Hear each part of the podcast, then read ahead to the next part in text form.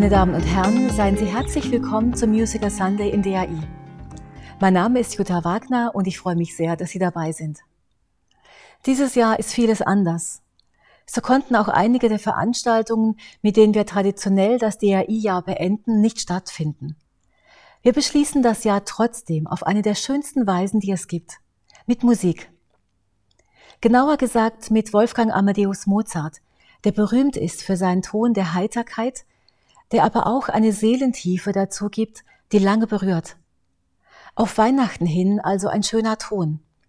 Und für dieses Jahr 2020, das uns viel an Zuversicht und Selbstermutigung abverlangt, genau die passende Dimension. Sie werden heute vieles über Mozarts Klavierkonzert in C-Dur, Köchelverzeichnis 503, erfahren und natürlich auch hören. Markus Imsweiler und Timo Juko Hermann stellen es Ihnen vor. Noch einige Worte zu den beiden Stimmen dieser Matinee. Timo Juko Hermann ist Komponist, Geiger und Musikwissenschaftler. Er berät viele Ensembles und ist Gastdirigent der Heidelberger Sinfoniker und des Mannheimer Mozart-Orchesters. Er veröffentlichte eine vielbeachtete Biografie über Antonio Salieri. Seine Wiederentdeckung des von Salieri, Mozart und Cornetti komponierten Freudenliedes Per la recuperata salute di Ophelia machte ihn weltweit bekannt. Markus Imsweiler ist ebenfalls Musikwissenschaftler und gibt in dieser Rolle seit vielen Jahren Konzerteinführungen für die Bamberger Sinfoniker. Auf einer anderen Spur ist er Schriftsteller. Er veröffentlicht Romane und Erzählungen, schreibt über Komponisten von Haydn bis Schostakowitsch. Sein neuester Titel lautet Kabinett der Grazien. Vielen ist er auch als Moderator des Local Monday am DAE bekannt. Wir wünschen Ihnen eine schöne und eine vergnügliche Matinee beim Musical Sunday und schon von heute aus ein frohes und ein fröhliches Weihnachtsfest. Ja, wir haben kurz vor Weihnachten den vierten Advent. Da könnten wir natürlich auch adventliche, weihnachtliche, festliche Musik vorstellen, aber wir haben uns für ein Werk von Wolfgang Amadeus Mozart entschieden. Wir, das ist Timo Joko Hermann, der neben mir sitzt, und äh, ich, Markus Imsweiler. Und jetzt könnte man sagen, Mozart passt eigentlich immer zu jeder Jahreszeiten, aber wir haben schon noch ein paar konkrete Gründe gehabt, warum wir Mozart und warum wir genau dieses Werk genommen haben, Timo. Ja, genau. Also es war klar, wir wollten über ein Klavierkonzert von Mozart sprechen und das ist so eine, ja, eine Schatzkammer, die Klavierkonzerte dieses Komponisten, dass man im Grunde genommen über jedes eine Sendung machen müsste. Aber uns fiel dann im Vorgespräch auf, dass wir beide immer wieder dieses Konzert 503 eben vermissen. Das ist ein bisschen ein Stiefkind, obwohl es eigentlich in den Reigen dieser großen Wiener Klavierkonzerte gehört. Und ähm, das war eigentlich ein willkommener Anlass, mal genauer hineinzuschauen, warum dieses Stück vielleicht auch gerade nicht so oft auf den Programmen steht. Und es hat sogar einen adventlichen Bezug, denn Mozart hatte es tatsächlich für eine Adventsakademie komponiert. Wir wissen nicht genau, wann er es uraufgeführt hat, aber es wird ziemlich sicher irgendwann im Advent 1786 gewesen sein. Ja, also man kann das Stück unter dem Stichwort so Entdeckerfreude äh, subsumieren und das ist, glaube ich, auch etwas, was man sich in diesen Zeiten ganz gut leisten kann, mal äh, neu in ein Stück hineinzuhören. Und da bietet eben dieses C-Dur-Konzert unheimlich viel. Ja, am Anfang, wie immer, so ein bisschen die, die wichtigsten Fakten, so die Grundpfeiler, damit wir wissen, worüber wir reden. Du hast schon gesagt, ähm, Vorweihnachtszeit 1786. Wir haben ein Datum, äh, da gibt's nichts dran zu rütteln. Das ist nämlich der 4.12.1786. Da hat Mozart dieses Stück in sein Verzeichnis aller meiner Werke, also Verzeichnis mit Ü und scharfem S hinten, äh, eingetragen. Das heißt, wir wissen, wann das Stück fertig war. Aber wann das genau komponiert hat, das ist nach wie vor unklar. Ja, also es gibt nach neueren Papieranalysen sogar den Hinweis, dass er eventuell im Winter 1784, 1785 über den Jahreswechsel bereits dran gearbeitet hat. Und ähm, das passt natürlich in diesen ganzen Zyklus hinein. Da hat er sich sehr intensiv mit den Klavierkonzerten, eben mit größeren, äh, größer dimensionierten Konzerten auch beschäftigt. Ähm, aber wie du sagst, der Vollendungstermin, der ist tatsächlich sicher, eben dieser 4. Dezember. Und ähm, es gibt sogar den Hinweis, dass er das eventuell am nächsten Tag bereits uraufgeführt hat. Da gab es nämlich diese Akademie im Trattnerschen Casino in Wien. Ähm, aber wir wissen eben nicht hundertprozentig, dass er da dieses Konzert eben gespielt hat. Also Hauptkompositionszeit wahrscheinlich Ende November, Anfang Dezember dieses Jahres. Aber wie gesagt, äh, inwieweit er da auf ältere Skizzenentwürfe zurückgegriffen hat, ist nicht ganz klar. Und auch das konkrete Uraufführungsdatum ist äh, nicht ganz klar. Also über diesen Adventskonzerten äh, im Dezember 86, da liegt noch so ein Schleier, der bisher nicht richtig hm. äh, gelüftet werden äh, konnte. Äh, es könnte sein, dass das Stück auch erst im Jahr darauf uraufgeführt wurde, aber wahrscheinlich von ihm selbst. Genau, also das ist ziemlich sicher, weil er ansonsten, wenn er für jemand anders ja ein Konzert geschrieben hat, dann hat man doch zumindest briefliche Hinweise, mhm. dass er eben für andere Virtuosen oder Virtuosinnen, in Mozarts Fall ja auch, ähm, ja, dann genau. gearbeitet genau. hat. Und ähm, ich denke, da hätte man sonst sicher auch einen Hinweis darauf, dass es ähm, eben für mhm. jemand anders entstanden wäre sonst. Mozart hat 27 Klavierkonzerte geschrieben. Es kommt so ein bisschen auf die Zählung an. Also da sind am Anfang vier dabei, die er nach Musik anderer Komponisten zusammengestellt hat. Übungsstücke sind auch die Stücke für zwei oder drei Klaviere dabei, aber 27 ist so eine Zahl, die sich eingeprägt hat. Und dieses C-Dur-Konzert 503 ist nun sein drittletztes, also ein, ein spätes. Danach kommen nur noch zwei, die in größerem zeitlichen Abstand entstanden. Also es ist auch so ein, ein Werk, das einen Abschluss mhm. bildet. Mhm. Dieser zwölf großen Wiener Konzerte zwischen 1784 und 86 komponiert, also innerhalb von ja, nicht einmal drei Jahren mhm. hat er diese, diese zwölf ja, klassischen Meisterwerke vorgelegt.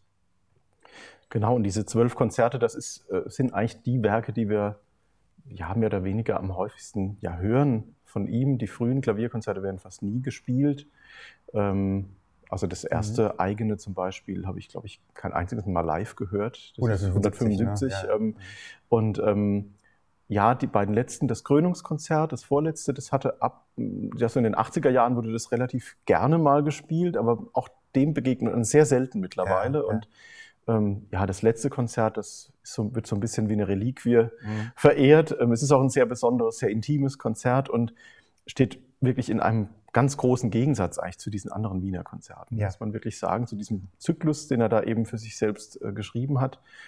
Und ähm, ja, wie du sagst, das äh, Konzert, über das wir heute ja sprechen wollen, das ist schon in besonderer Weise auch ein Abschluss dieses Zyklus, das in, in mehrerlei Hinsicht. Aber was ist das Besondere? Das wollen wir jetzt noch gar nicht beantworten. Aber nochmal kurz zur, äh, zu den, den Grundfakten. Es ist dreisätzig wie alle anderen Mozart-Klavierkonzerte. Der langsame Satz ist in der Mitte. Ganz normal, das hat er immer gemacht. Ja. Äh, es ist auch, äh, steht in C-Dur, das ist eine normale Tonart. Also das sind alles keine äh, Merkmale, äh, dass man sich besonders einprägt. Also nicht so wie beim C-Moll-Konzert, das dem ja direkt vorhergeht. D-Moll-Konzert, das sind die Konzerte, die, die heute auch noch faszinieren, weil sie so eine expressive Musiksprache haben, sowas wirklich ganz Besonderes aus dem Rahmen fallen. Aber das ist hier eben nicht der Fall. Das stimmt. Wenn man auf die äußeren ja, Begebenheiten dieses Konzertes schaut, dann wirkt es erstmal konventionell. Das stimmt. Also diese wie du gerade gesagt hast, diese Dreisätzigkeit natürlich, dann die Verteilung. Äh, Instrumentation ist im Prinzip auch im Rahmen. Es ist ein großes Orchester, allerdings ohne Klarinetten. Ähm, großes Orchester heißt mit Blech, also mit Blech, mit Trompeten ja. und Hörnern und eben äh, Holzbläsern mit einer Flöte, wie es Mozart eigentlich immer mhm. benutzt in dieser Zeit. Und eben keine Klarinetten, die eigentlich in den davorgehenden Konzerten doch oft eine besondere Farbe reingebracht haben. Das äh, bringt in diesem Konzert natürlich äh, die Tonart mit sich. C-Dur ist nicht unbedingt eine Klarinettentonart. Das heißt, dieses Strahlende dieser Tonart, ähm, das wird damit äh, ganz ungebrochen einfach ja. dann ermöglicht. Aber wenn man dann einfach mal schon schaut, die Dimension des ersten Satzes, ja. der fast schon 15 Minuten dauert, ähm, das ist für Mozart absolut ungewöhnlich. Das, das ist der, der, längste erste Satz von einem Taktzahlen. Genau, ist der längste Satz, den er, äh, der längste Konzertsatz, den er überhaupt geschrieben hat. Und ähm, ja, und auch eben in der, in der Art, wie er mit den Konventionen eben umgeht, mit der Form, mit der gegebenen mhm. Form, der standardisierten Form, wie er mit den Themen umgeht, das ist tatsächlich außergewöhnlich in diesem Stück. Gut, das stellen wir mal noch einen Moment zurück, wenn wir dann auch in die Musik einsteigen. Äh, vielleicht sollten wir ähm, die Umgebung, in der er komponiert hat, noch ein bisschen beschreiben, also die, die persönliche, biografische Umgebung und dann auch die, die kompositorische. Ich fange mal mit den, den Werken an, die in dieser Zeit, also 1786, entstanden sind. Mozart wurde in diesem Jahr ja 30. Ja. Und es war viel los, kann man sagen. Mhm. Es geht im Februar los mit der Uraufführung des Schauspieldirektors, äh, zusammen mit einem Werk von Salieri, das brauche ich dir nicht zu sagen. ähm, und im, am 1. Mai wird der Figaro uraufgeführt. Das war so das Highlight dieses äh, Jahres. Aber dazwischen, nicht zu vergessen, gibt's auch noch eine Aufführung in einem Fürstenpalais, beim Fürsten Auersperg in Wien. Äh, da wurde der Idomeneo noch einmal aufgeführt. Genau. Das ist ja ein Stück für München, das nie gespielt wurde in Wien. Zu großem Bedauern von Mozart. Ja. Und da hat er mal die Möglichkeit gehabt, den nochmal äh, aufzuführen. Leicht geändert, muss man sagen. Ähm, und was er ansonsten noch komponiert hat, wir haben schon erwähnt, dieses C-Moll-Klavierkonzert. Es gibt noch ein anderes, 488, das ist das berühmte A-Dur mit dem, da mit den Klarinetten. Genau, ja, das ist das, das Klarinettenkonzert, kann man sagen. Äh, also auch zwei richtige Highlights. Äh, es kommen dann sehr viele kammermusikalische Werke, ein Klavierquartett, Klaviertrios, ein Hornkonzert, ein Streichquartett, viele Klavierwerke noch und es endet ähm, ja praktisch zeitgleich mit, der, mit dem Klavierkonzert mit der Prager Sinfonie. Genau. Oder sagen wir besser mit der D-Dur-Sinfonie, ja. die dann später Prager genannt wurde. Die ist nämlich ja, zwei Tage nach dem Klavierkonzert ins Verzeichnis eingetragen worden.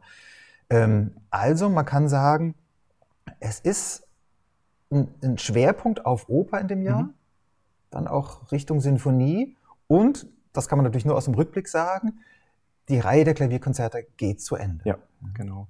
Und ähm, also es ist schon äh, erstaunlich, ein erstaunlich produktives Jahr. Eben. Unheimlich, ja. also wenn man das wirklich äh, sich überlegt, was das für alles für Meisterwerke sind, die in diesem Jahr entstanden sind, das ist, äh, also man staunt einfach nur und ähm, man, also man merkt, dass Mozart da auch in einem Schaffensrausch war. Also ich ja. glaube auch die, ähm, der Figaro, der zwar in Wien erstmal verhalten aufgenommen wurde, der hat ja sehr schnell dann in, in Prag einen riesigen Erfolg gehabt, ähm, also noch im, im, selben Jahr. Und äh, dann merkt man doch, dass er da, ja, er, er, er wittert auch Möglichkeiten wieder. Also ich mhm. glaube, ähm, das war ja äh, doch nun ein, ein, entscheidendes Jahr für Mozart. Er war nur eine Weile in Wien, hat versucht, da auch schon Fuß zu fassen. Ähm, der Figaro war da natürlich ganz, ganz entscheidend als Werk, äh, dass es sich endlich mit einer italienischen Oper zeigen kann. Hat ja davor nur, die, nur in Anführungszeichen die Entführung aus dem Serai für Wien geschrieben, das andere. Aber das war vier Jahre her. Das war vier Jahre ja. her, genau. Und dann, äh, dann eben verschiedene Anläufe, italienische Opern mhm. zu schreiben, die alle im Prinzip Fragment geblieben sind. Ja. Ähm, und dann eben der Schauspieldirektor, der ja nun im Prinzip kein, keine Oper oder noch nicht mal ein richtiges Singspiel ist, sondern eigentlich ein, ein Schauspiel mit, mit ein paar Musikeinlagen. Ähm, und äh, da merkt man doch sehr deutlich, dass dieser Befreiungsschlag mit dem Figaro doch mhm. vielleicht da auch nochmal so ein bisschen so einen Knoten gelöst hat. Also, dass dann plötzlich diese, diese Produktivität, die ja dann auch ins, in, ins Jahr 1787 weiter hineinreicht, wo dann der Don Giovanni entsteht zum ja. Beispiel, ne? ähm, dass äh, irgendwie so, ein, ja, so einen neuen Antrieb dem, dem Ganzen wieder gibt. Ja, es ist so ein, schon so ein Scharnier, ja, mhm. zumindest mhm. was seine dramatische Karriere angeht, Absolut. also die Opernkarriere.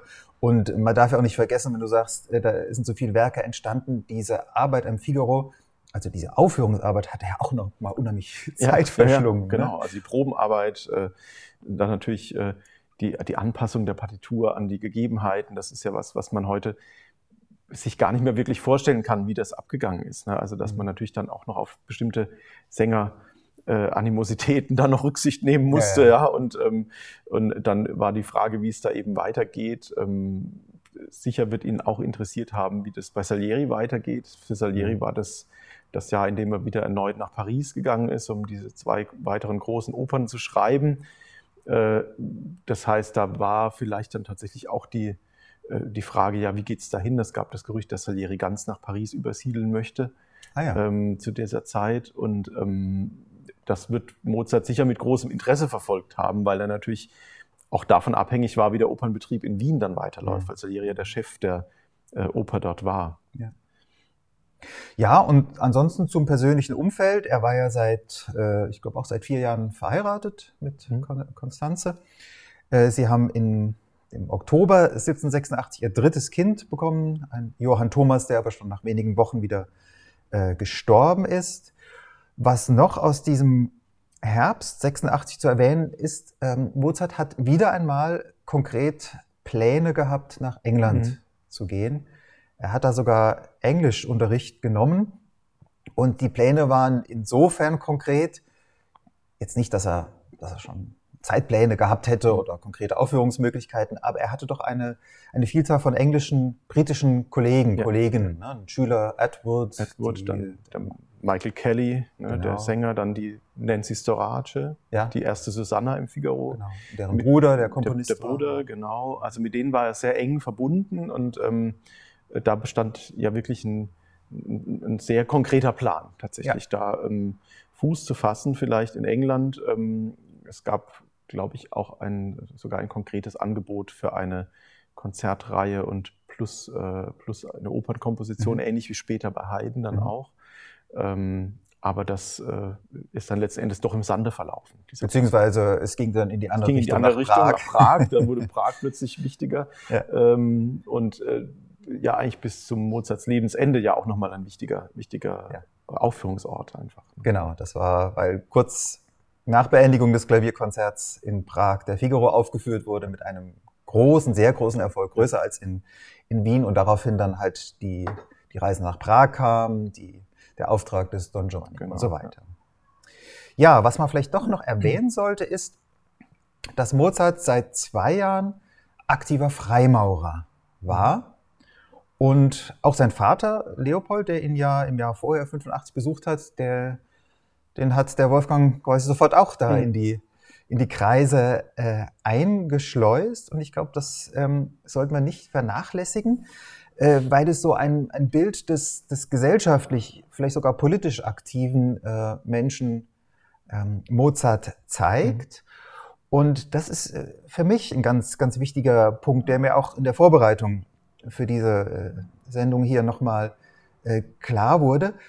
Mozart ist ja fünf Jahre vorher, also 1781, äh, von Salzburg nach Wien gewechselt. Nicht nur, ähm, er hat dann nicht nur die, die musikalischen Gegebenheiten gewechselt, sondern er ist in eine völlig andere Welt mhm. gekommen, also in eine, in eine Stadt, die, die völlig im Aufbruch war. Ne? Man darf nicht vergessen, dass, dass Josef II. ein Jahr vorher zum Alleinherrscher äh, ja, aufgestiegen ist durch den, den Tod seiner Mutter, Maria genau. Theresia. Und, und äh, Josef hat ja seinem Land und speziell Wien eine, eine Frischkur verschafft, ja, mhm. eine, eine Reformpolitik, die ihresgleichen gesucht hat, vor allem das Tempo, ja, ja. indem er das durchgezogen hat, Jahr für Jahr neue Erlasse, Gesetze, äh, Liberalisierungen. Und ich glaube, das war, das war tatsächlich mit ein entscheidender mhm. Punkt für Mozart, dorthin zu gehen, nicht nicht in eine andere Stadt. Ja, und eben gerade Salzburg mit seinen sehr engen kirchengebundenen Gegebenheiten mit dem Erzbischof. Ähm, und dann kommt er dann nach Wien. Das ist eine Stadt, die, wie du sagst, da, wird, da ist die im Aufbruch, da wird alles entschlackt.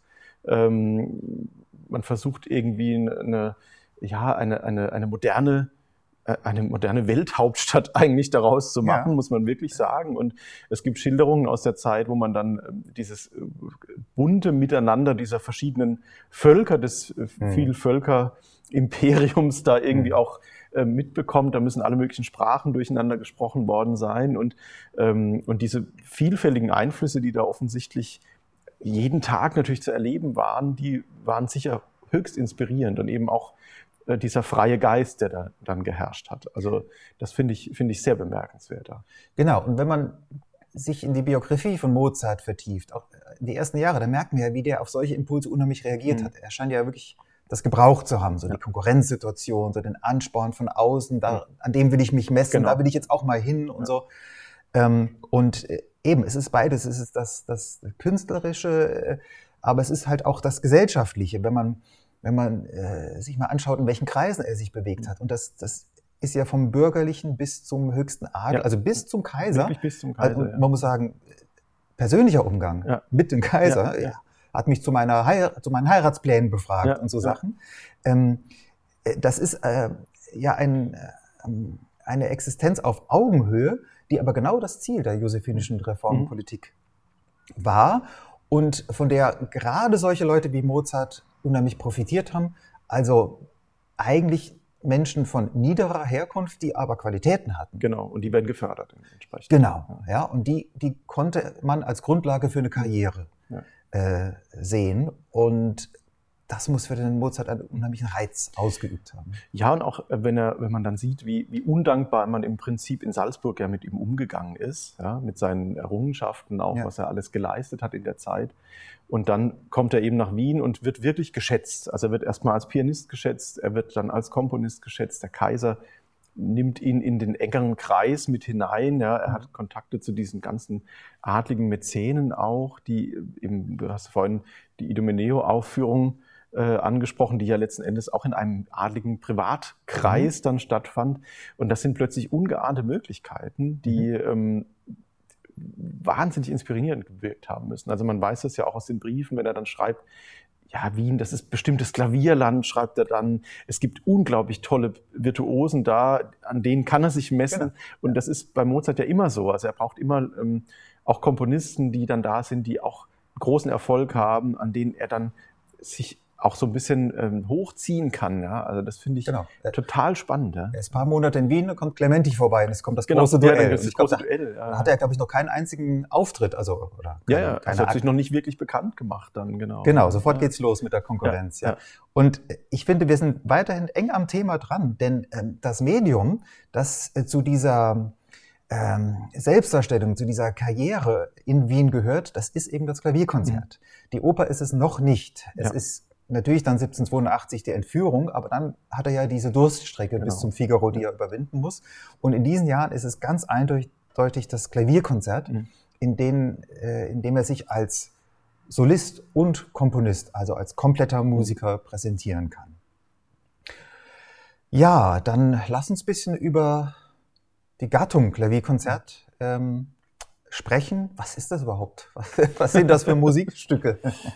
Ja, wie du sagst, es ist, es ist im Prinzip in der Zeit schon ein sehr repräsentatives ähm, Prinzip, das Klavierkonzert. Also mit dem, ja, mit dem Siegeszug des Hammerflügels, der einfach kräftiger im Ton ist, äh, der das Cembalo dann einfach ablöst, ähm, beginnt natürlich auch die Orchestergröße repräsentativer zu werden bei den Klavierkonzerten. Es werden plötzlich treten Pauken mal dazu, Trompeten.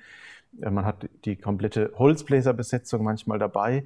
Und das ist nicht nur Mozart, der das, der das so macht, das ist ein allgemeiner Trend. Also auch sein, sein großer Wiener Klavierkonkurrent Koscheluch, der schreibt in dieser Zeit auch sehr groß besetzte Konzerte. Und ähm, auch er ist ein freiberuflicher Musiker. Er, auch der präsentiert sich damit. Also das ist auch eine, natürlich wieder so ein Konkurrent wie Clementi Mhm. dann auch. Ne?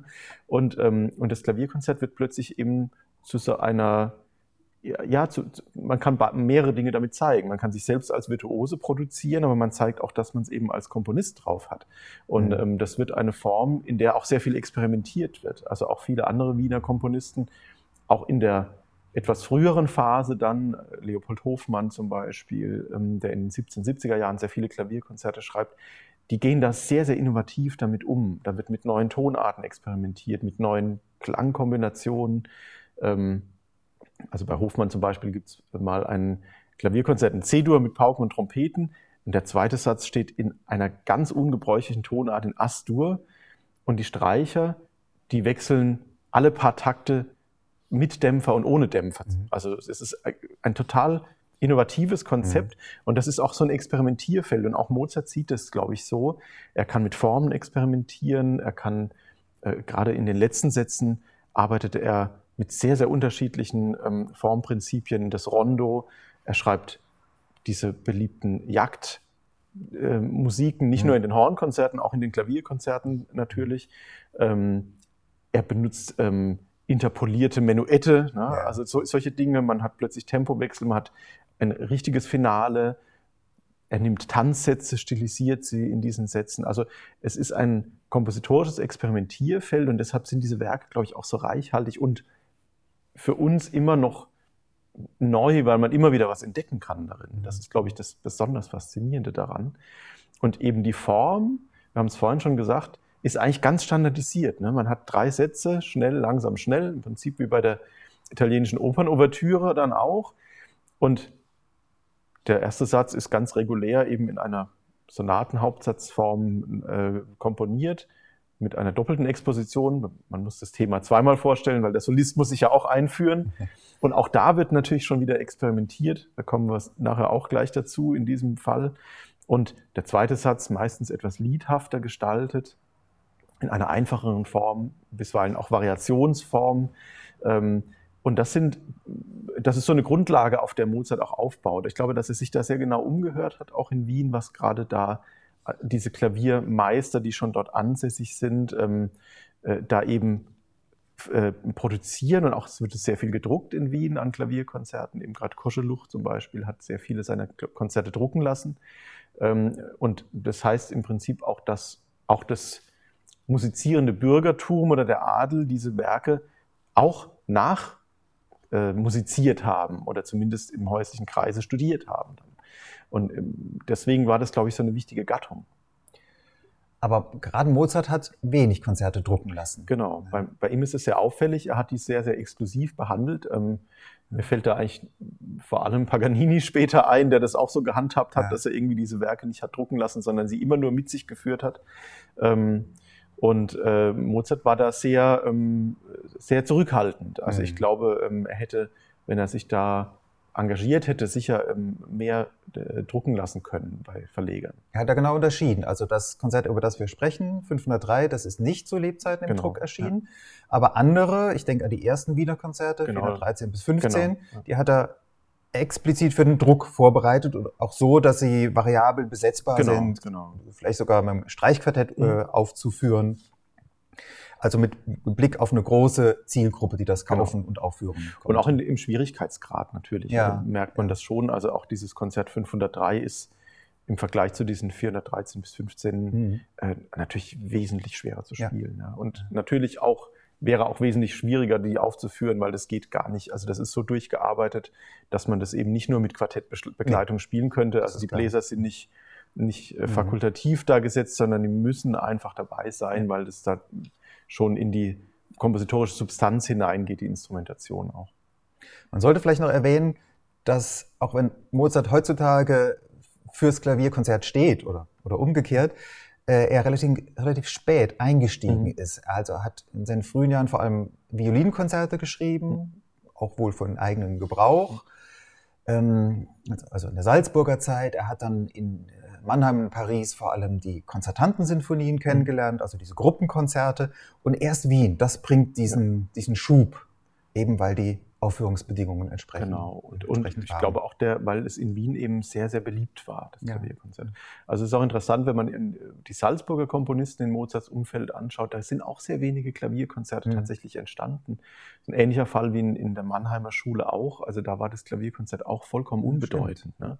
Ja. Und ähm, das ist schon, schon, wie du sagst, ganz klar mit der Aufführungsmöglichkeit auch verbunden. Das ist da Möglichkeit auch gibt, private Konzerte zu veranstalten. Mozart macht es ja über einen sehr langen Zeitraum, dass er diese Subskriptionskonzerte veranstaltet, wenn er weiß, so und so viele Besucher habe ich sicher, die zahlen, äh, damit sie eine Karte bekommen, dann veranstalte ich dieses Konzert. Ne? Und mhm. das ist ähm, ein Prinzip, was es, glaube ich, in Salzburg gar nicht gab in dieser mhm. Richtung. Mhm.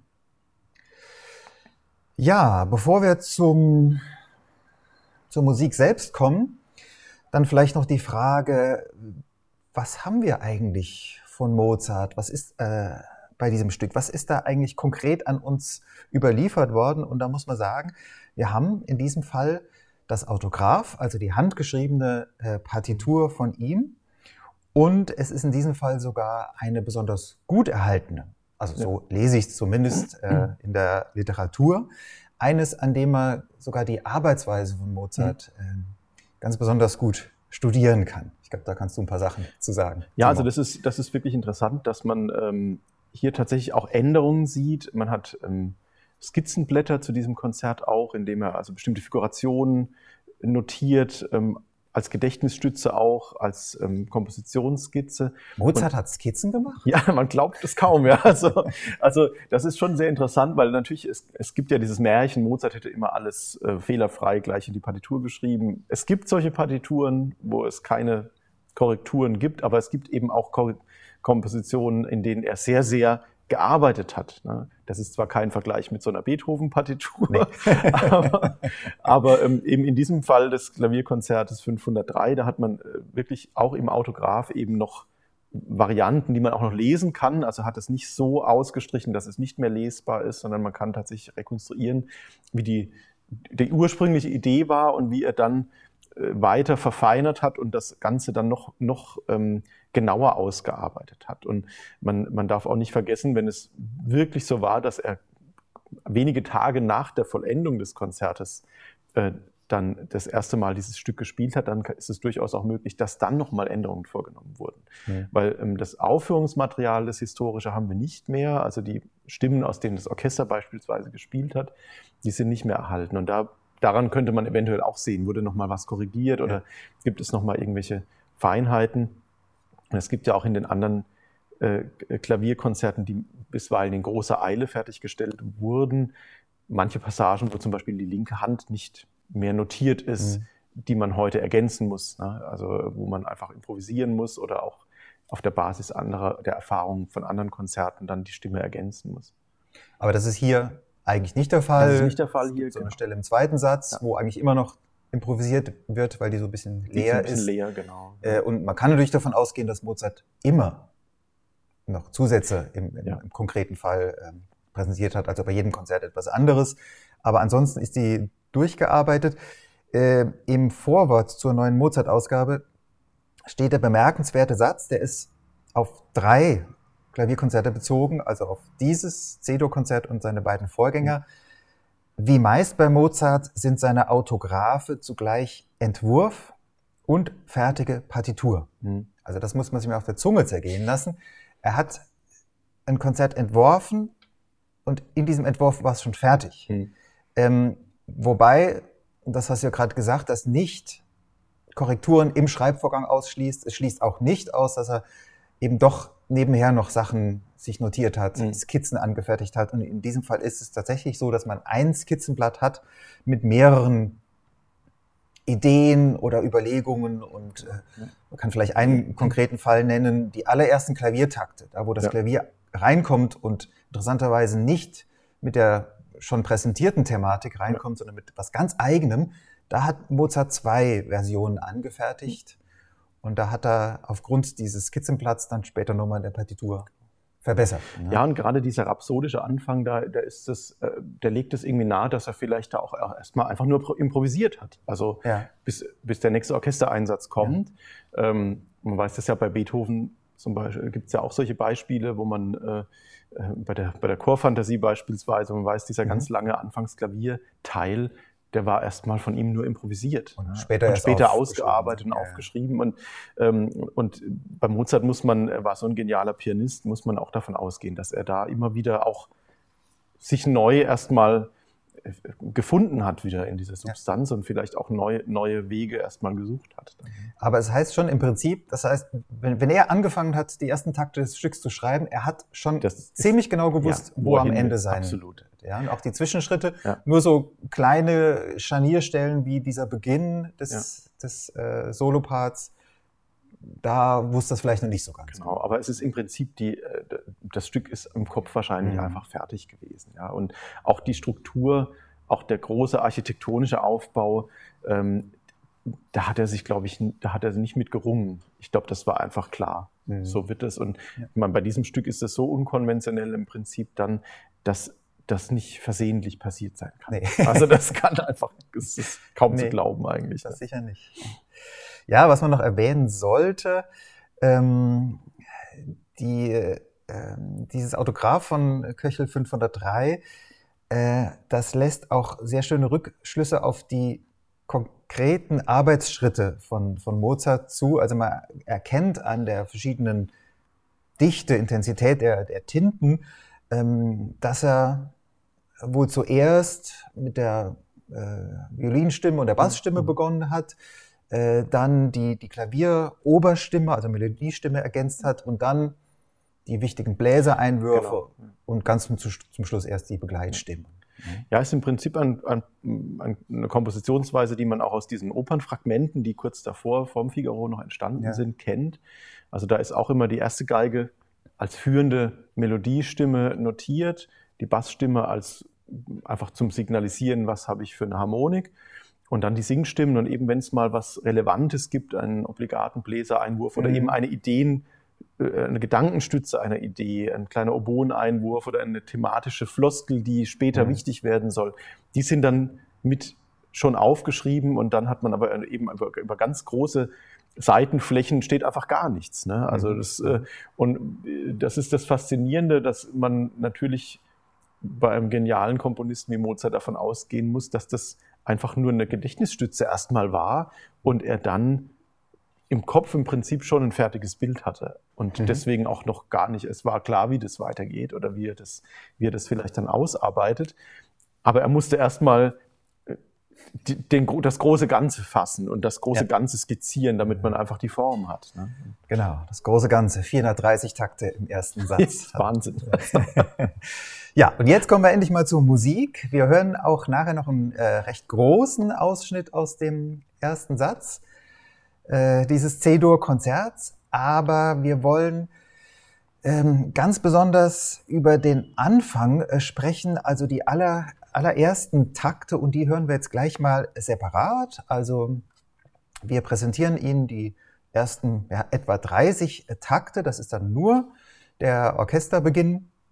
Und ja, vielleicht achten Sie mal darauf, ähm, was nach den allerersten sehr festlichen, pompösen äh, Orchestertakten passiert, was sich da ändert, welche Instrumente beteiligt sind, wie sich die Stimmung ändert. Ähm, ja, was da innerhalb dieses Mikrokosmos hm. Orchestereröffnung passiert.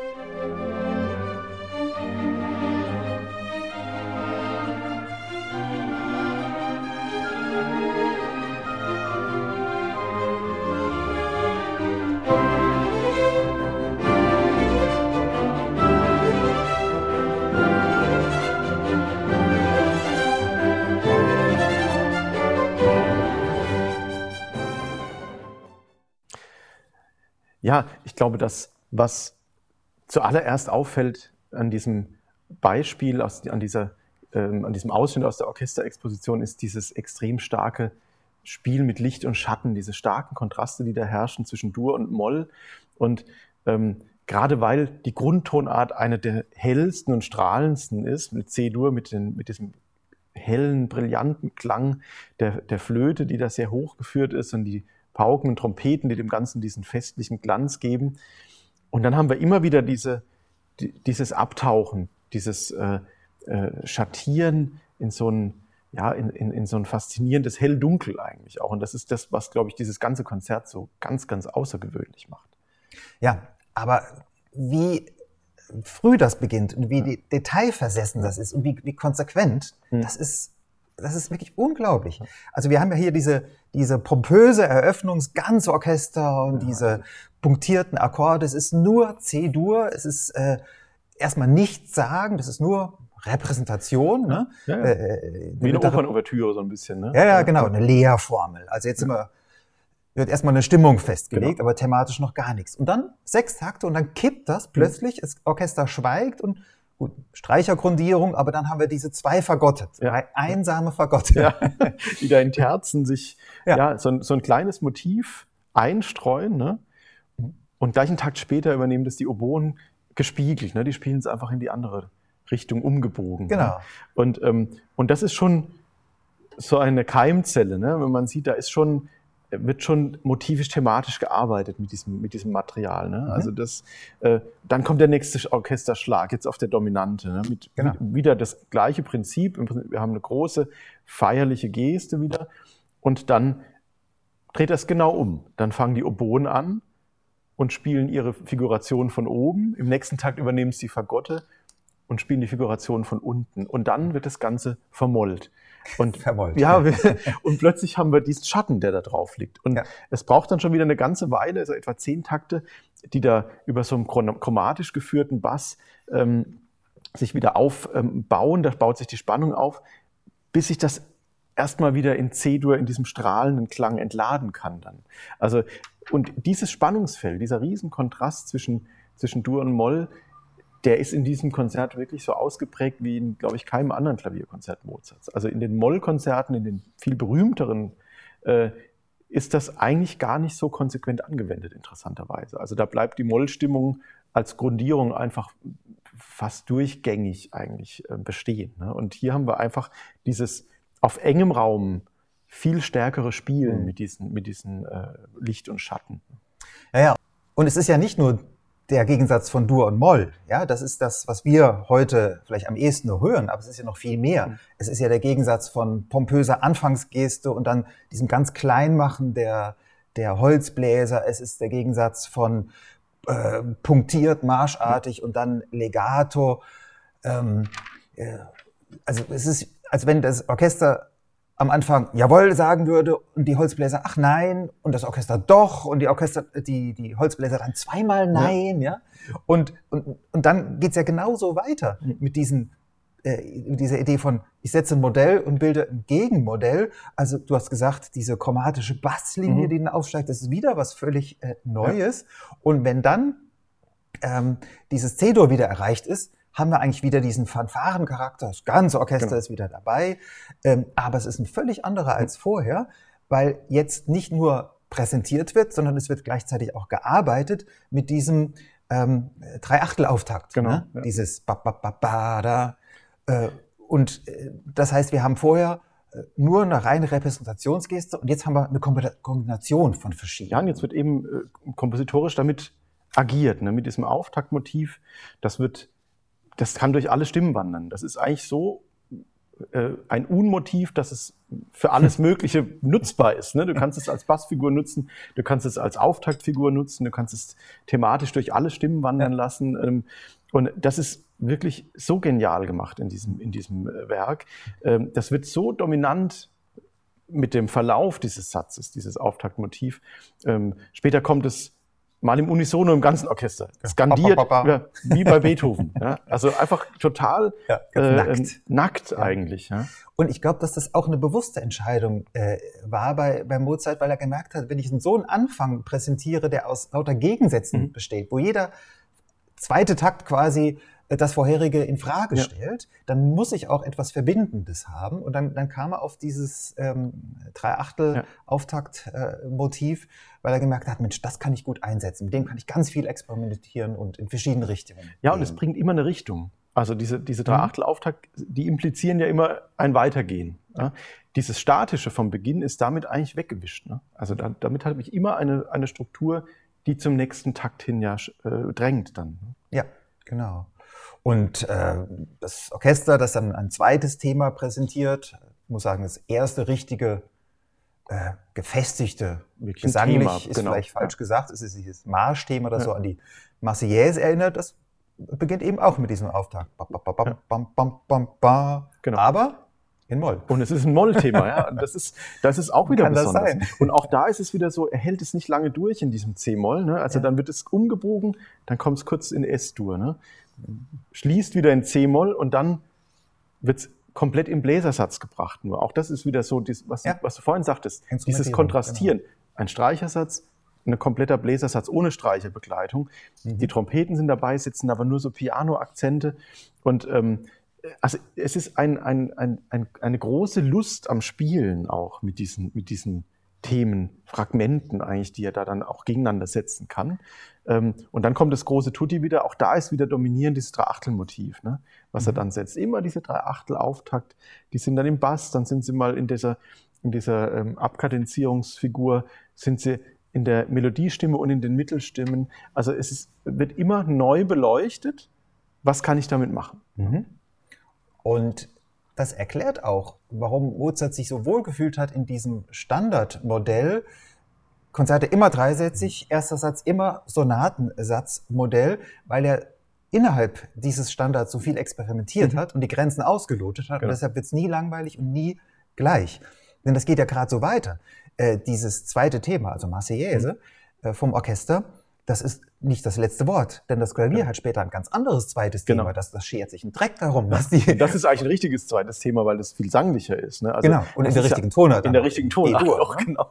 Ja, und äh, auch der erste Solisteneinsatz, äh, haben wir ja gesagt, das ist der, mit dem Mozart so ein bisschen na, gerungen hat, ja. zumindest überlegt hat, was mache ich da genau. Das ist wieder ein Gegenmodell, denn vorher hatten wir immer stark gebundenes Spiel und jetzt ist es so ein Präludieren, ja, so ein Fantasieren. Ja, ganz andere ganz Welt. absurdisch. Das ist irgendwie, ähm, wir probieren mal ein bisschen, wir gucken mal, wie mir die, die Tastatur heute so liegt. Ja, also ich schau mal, was alles da ist. Genau. Funktionieren alle Töne. Ja. Ähm, also es ist wirklich ein sehr, also es ist sehr frei und es ist auch interessant, dass er auch da so ein bisschen mit den schon mit den, mit den Schwerpunkten in den Takten ja auch spielt. Also manchmal hat man plötzlich einen, einen, so einen Halbschluss, den man eigentlich auf dem, äh, auf, auf, auf dem schweren auf der schweren Zählzeit erwartet, aber mhm. er ist eigentlich auf, in der zweiten Takthälfte, nicht in der ersten Takthälfte. Und also es ist ein, ein, ein Spiel auch mit Erwartungen. Und wie du gerade gesagt hast, auch dieses ähm, in einem eigentlich sehr starren Konzept experimentell arbeiten, das ist natürlich auch im Gedanken an das Publikum. Also die kannten natürlich alle, wie so ein Klavierkonzert funktioniert. Mhm. Ja? Also der Solist stellt, das Orchester stellt das thematische Material vor, der Solist beginnt, nimmt das auch auf. Es ist genau. die, das Prinzip der doppelten Exposition. Und dann wird das virtuos ausgeschmückt und weiterverarbeitet. Mhm. Aber man ist eigentlich so in seinem sicheren Schema. Man hat zwei kontrastierende Themen ähm, und, äh, und damit wird gearbeitet. Und das ist genau das, was Mozart natürlich nicht macht, weil er weiß, naja, damit rechnen die ja gerade. Jetzt, ja, hoppla, wieso habe ich jetzt ein C-Moll-Marsch-Thema als zweites Thema? Ja? Also das ist ähm, das Geniale daran, also dass er dann sich alle Freiheiten nimmt innerhalb dieser eigentlich sehr mm, konventionellen Form. Ja, aber dann ist natürlich auch klar, das konnte er nicht mit seinem allerersten Klavierkonzert in Wien machen. Das äh, ist auch das Ergebnis ja, eines Prozesses. Ganz ja. klar, ganz klar. Ja. Ja, ähm, dann würde ich doch sagen, jetzt haben wir wieder so viel geredet. Jetzt ist wirklich mal die Musik dran. Wir hören den äh, Beginn des ersten Satzes. Äh, etwa sieben Minuten wird dieser Ausschnitt sein. Das wird die komplette Orchesterexposition sein und quasi die Antwort des Solisten, also die Solistenexposition. Da sind wir immer noch nicht in der Mitte des Satzes, wo das eigentlich Spannende passieren sollte, in der Durchführung. Ähm, ja, wir werden sie komplett hören, auch wenn das, wie gesagt, ein recht langer äh, Ausschnitt ist. Und für welche Aufnahme entscheiden wir uns. Das machen wir jetzt ganz spontan. Wir nehmen die, die Brendel-Aufnahme. Gut. Äh, Alfred Brendel mit der Academy of St. Martin in the Fields.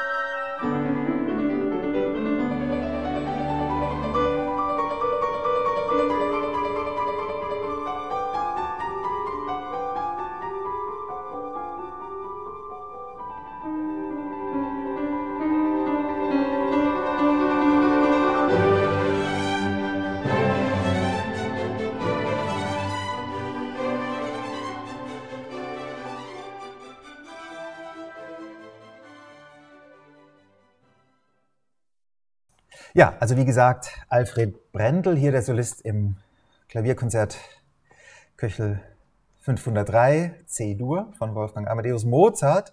Eine lange Strecke, aber wie gesagt, äh, das war erst der Anfang Genau. sozusagen. Von diesem gigantischen Satz. Ne? Ja, also eine gigantische doppelte Eröffnung. Erst nur das Orchester, dann das Orchester mit Solist. Und ich fasse einfach nochmal zusammen, was wir vorhin gesagt haben.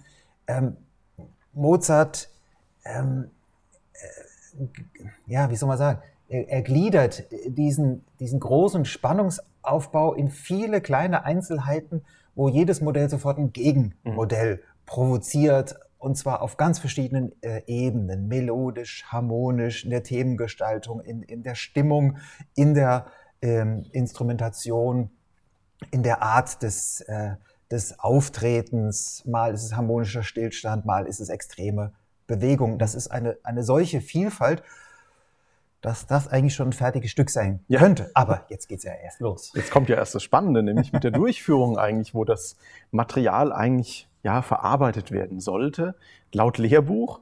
Ähm, und da ist es jetzt eigentlich so, dass er fast ausschließlich dieses Marschthema, dieses Mollmarschthema eigentlich verwendet zur Strukturierung dieser Durchführung, was uns einfach rückbezüglich klar macht, das war tatsächlich nicht das zweite Thema, das Gegenthema zum Anfang, mhm. sondern das war eigentlich das dritte Thema, was man in der Spätklassik ja oft hat, dass es ein drittes Thema in der Durchführung neu eingeführt wird, mit dem man eben dann nochmal verarbeiten kann. Und eigentlich bleibt er ausschließlich darauf ähm, beschränkt in, diesem, in dieser Durchführung, auf dieses mit durch den, diesen Drei-Achtel-Auftakt geprägte Thema auch. Ja, also es ist dann auch wieder eine, äh, ein Brechen der Erwartung. Ne? Das äh, Orchester präsentiert zwei Themen, der, Orchester, der, der Solist sagt, ich habe aber was, was Besseres im ja, Angebot, ich habe genau. ein besseres zweites Thema. Und in der Durchführung sagt das Orchester wieder, nö, also wir... Wir bleiben dabei. Genau. genau. es gehört zwar nicht hierher, aber wir genau, machen es mal schnell genau. zur Hauptsache. Ne? Dieses Marseillaisen-Thema. Genau, genau. Und das, und das, wird wirklich in sehr, sehr ähm, intensiv verarbeitet. Er geht durch sehr viele Tonarten damit wird vor allen Dingen von den Bläsern getragen. Wenn die Streicher es bringen, ist es sehr oft im Unisono einfach wie so eine Art Bassstimme, ja, bis er kurz vor der Reprise, vor der Wiederaufnahme des, des äh, äh, Hauptthemas äh, vom ersten Satz, bis er das nochmal in so einen, einen Quintfall packt und dann endlich auf einem Orgelpunkt landet. Das ist das erste Mal, dass man sich wieder in so einem sicheren Hafen fühlt. Ähm, und darüber einfach sind sehr virtuose Figurationen des Klaviers, ähm, die dann letzten Endes in die Reprise führen. Ne? Also über diese sehr schnellen Sechzehntel Gesten, die er da dann bringt. Und es ist eigentlich für die Dimension des Satzes und die Proportion eine relativ kurze Durchführung, wenn man sich das anschaut, wie lang die Exposition ja, ist. Ja, ne? das stimmt. Das habe ich auch gesehen. Also äh, ich habe es mir irgendwo aufgeschrieben. Ich glaube, es sind so so 60, 80 Takte, mhm. was, was nicht wenig ist, aber weil jede einzelne Exposition genau sowohl Orchester als auch äh, Solisten mindestens 100 Takte ja. dauert, ist das tatsächlich nicht so groß, aber erklärbar dadurch, dass wesentliche Ideen dieser Durchführungsarbeit, also des Spiels mit dem Material, ja vorher schon genau. also abgehandelt wurden, aber wird, wird angedeutet. in dieser Weise eigentlich schon, schon gearbeitet eigentlich. Genau, und das ist ja auch typisch dann für spätere Konzerte, Beethoven und dann Romantik, ja. dass eben diese Durchführungsarbeit, also dieses Arbeiten, dieses äh, ja, hin und her. Spielen äh, auch damit. Ja, ne? Gewichten, genau. äh, zersplittern, neu zusammensetzen, dass das eben auf alle ähm, Teile des Satzes abfärbt. Ja, ja du hast einen äh, Orgelpunkt gerade erwähnt. Genau, also das ist äh, bei Mozart auch ein sehr, sehr typisches Mittel, kurz bevor er wieder in die, in die ähm, Reprise geht, dass man auf einem lang gehaltenen äh, gleichen Grundton, der, der Dominantton, der in den Bässen dann eben liegt, ähm, hier ist es auch so orchestriert, dass die Hörner den als Liegeklang die ganze Zeit halten. Der wird einfach sehr spannungsreich gehalten.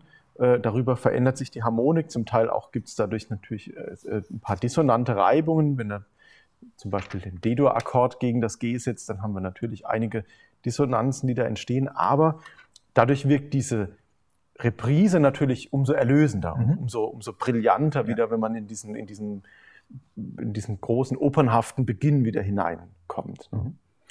Ja, Orgelpunkt, da werden wir gleich im zweiten Satz noch, noch stärker drauf eingehen. Da ist nämlich ein, ein ganz großer, ja. ein ganz massiver. Ähm, was vielleicht hier bei der Durchführung noch zu erwähnen ist, äh, das ist nun nicht, zumindest was Mozart angeht, nicht ganz überraschend, diese intensive Arbeit mit, mit dem Bläserklang. Mhm. Ja. Das hat ja teilweise was von äh, Kammermusik mit, mit fünf, sechs beteiligten Bläsern plus Klavier. Und das, das Tolle ist ja auch, wie der Solist dann in ganz verschiedenen Rollen agiert. Er ist manchmal nur Begleiter, gibt nur Klangfarbe oder füllt, mhm. füllt es auf. Genau. Ja. Äh, manchmal rahmt er die Bläser, wenn er in extreme Lagen geht und manchmal ist er natürlich auch der Anführer. Genau, ja, das ist wirklich das Thema komplett selbst präsentiert. Die Bläser haben nur eine Überleitungsfigur zum Beispiel oder dann wird es umspielt in Arpeggien oder in gebro irgendwelchen gebrochenen Dreiklängen. Dann werden diese Tonleiterfiguren plötzlich äh, wird es in diese Tonleiterfiguren aufgelöst, während die Bläser da diesen, sich verschlingen einfach in diese, in diese, in diese Girlandenfiguren. Also das ist ganz, ganz fein durchgearbeitet auch. Also diese verschiedenen Aufgaben, die auch der Solist da erfüllt zum Beispiel. Genau, und so ganz nebenher nonchalant und dann natürlich mit kontrapunktischen genau. Fertigkeiten, genau. also mit dem, genau, dem äh, so kanonische Ideen dann auch. Genau. genau ja. Aber das macht Mozart sozusagen mit links. ja, auch da hören wir jetzt einen, einen, kleinen Ausschnitt, also einen kleineren als vorher. Ähm, das ist ein, der Hauptteil der Durchführung in diesem Satz mit der Überleitung der Rückkehr zur Reprise.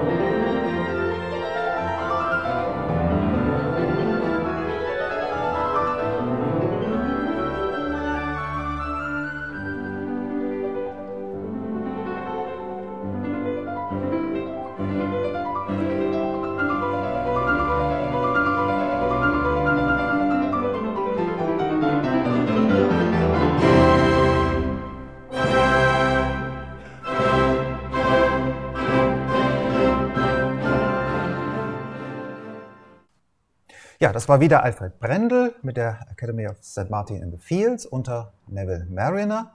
Übrigens eine Live-Aufnahme, die ist so perfekt, das kann man kaum glauben, ja, aber ist, ist tatsächlich live gespielt worden.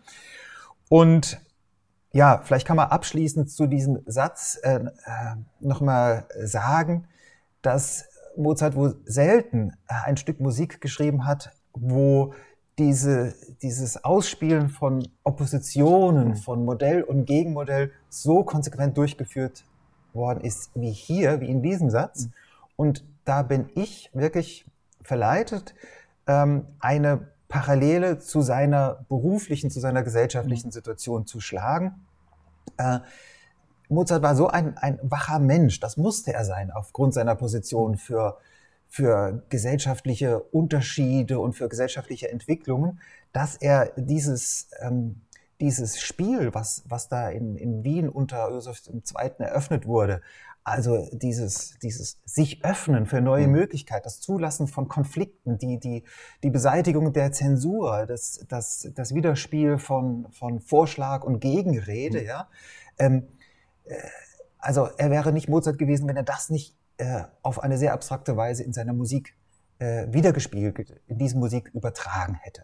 Ja, er war sicher ein so sensibler Mensch, dass er, ja, also das einfach unterschwellig schon mit eingeflossen ist. Und das ist ja auch auffällig in den Werken, die dann in der Zeit auch entstehen. Die Prager Sinfonie ist ja auch so ein Werk, was diesen Licht und Schatten äh, sehr, sehr stark ähm, auch hat. Ne? Also oder das Streichquintett äh, in C-Dur, was dann entsteht, auch kurz darauf. Mhm. Das ist auch ähm, so stark von dieser Kontrastwirkung, auch von diesem, ähm, von diesem Aufbruchdenken. Wir können irgendwie was Neues auch bewegen, irgendwie eine neue, neu, äh, musikalischen sich neu erfinden. Das ist eigentlich da ja auch schon angelegt. Und ich glaube, das hat ihn, das prägt eigentlich die ganze nächste Zeit. Auch der Don Giovanni ist ja ein Werk, was natürlich äh, extrem mit diesem Düsteren und aber auch gleichzeitig mit dem Heiteren dann ja spielt. Ne? Ja, und ich glaube, das ist auch ohne den Figaro nicht denkbar, denn ja. der Figaro ist ja nun wirklich ein explizit politisches Thema. Absolut, ja.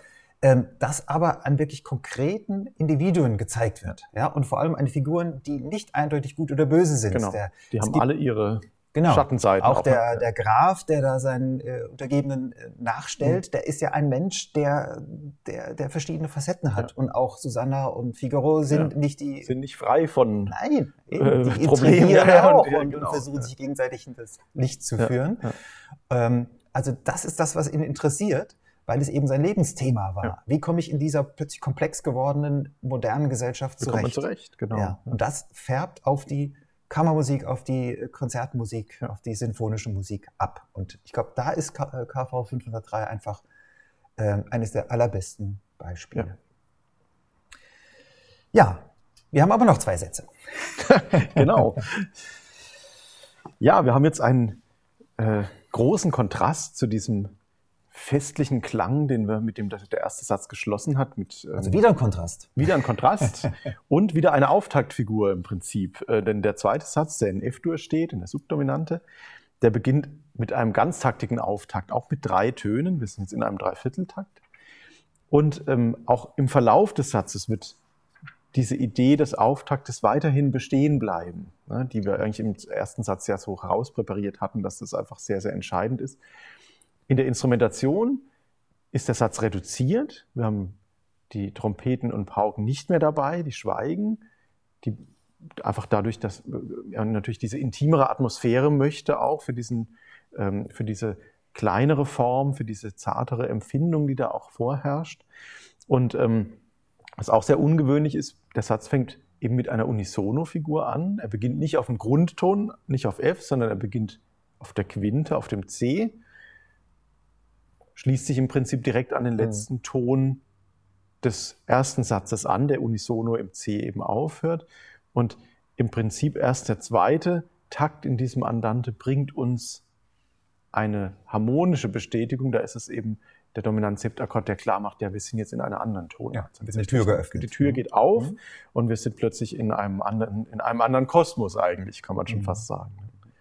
Und auch hier ist die Bläserfarbe ganz entscheidend. Also er lässt die Bläser sehr, sehr selbstständig agieren. Es sind keine Füllstimmen, es sind wirklich selbstständige solistische Stimmen, äh, mit denen er sehr, sehr klug auch in der Klangbalance ähm, arbeitet. Ähm, also er addiert manchmal die Oktaven, er lässt die, eine Oboe anfangen, dann gibt er das Fagott dazu in der unteren Oktave und beim, bei der dritten Wiederholung kommt die Flöte dazu ja. und man hat das Thema plötzlich über drei Oktaven verteilt.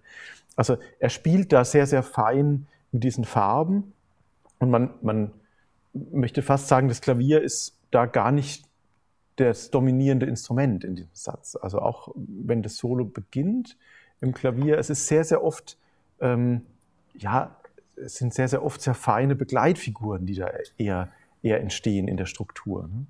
Ja, und dann kommt noch dazu, dass sich der Solist thematisch diesmal sehr zurückhält. Er macht genau das, was das Orchester genau. vorgibt. Und da sind wir auch schon wieder an einem Punkt, der die, die, die große Form berührt.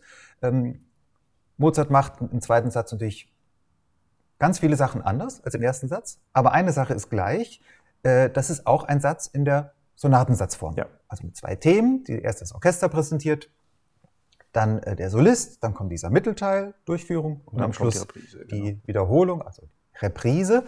Ähm, das ist schon mal eine Entscheidung, die hat er eher selten gefällt. Aber das, das Interessante ist, dass diese Sonatensatzform im Detail ganz anders ausgefüllt wird als der erste Satz. Mhm. Nämlich zum Beispiel dadurch, dass das äh, Klavier sich ganz brav an die Vorgaben mhm. hält. Ja, ja, dass es die, die Themen brav übernimmt in den richtigen Tonarten. Wie sich das gehört. Genau. Ja, dafür passiert in der Durchführung etwas äh, völlig anderes.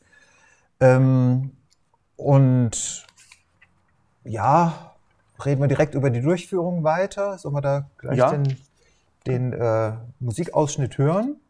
Genau, da hören wir vielleicht mal rein und ähm, genau, dann können wir darüber sprechen. Ja, wir haben da eine andere Aufnahme ausgewählt, nämlich eine mit äh, historischen äh, Instrumenten. Der Pianist ist Jos van Immerseel, der auf einem Hammerklavier spielt und das Orchester ist Anima Eterna.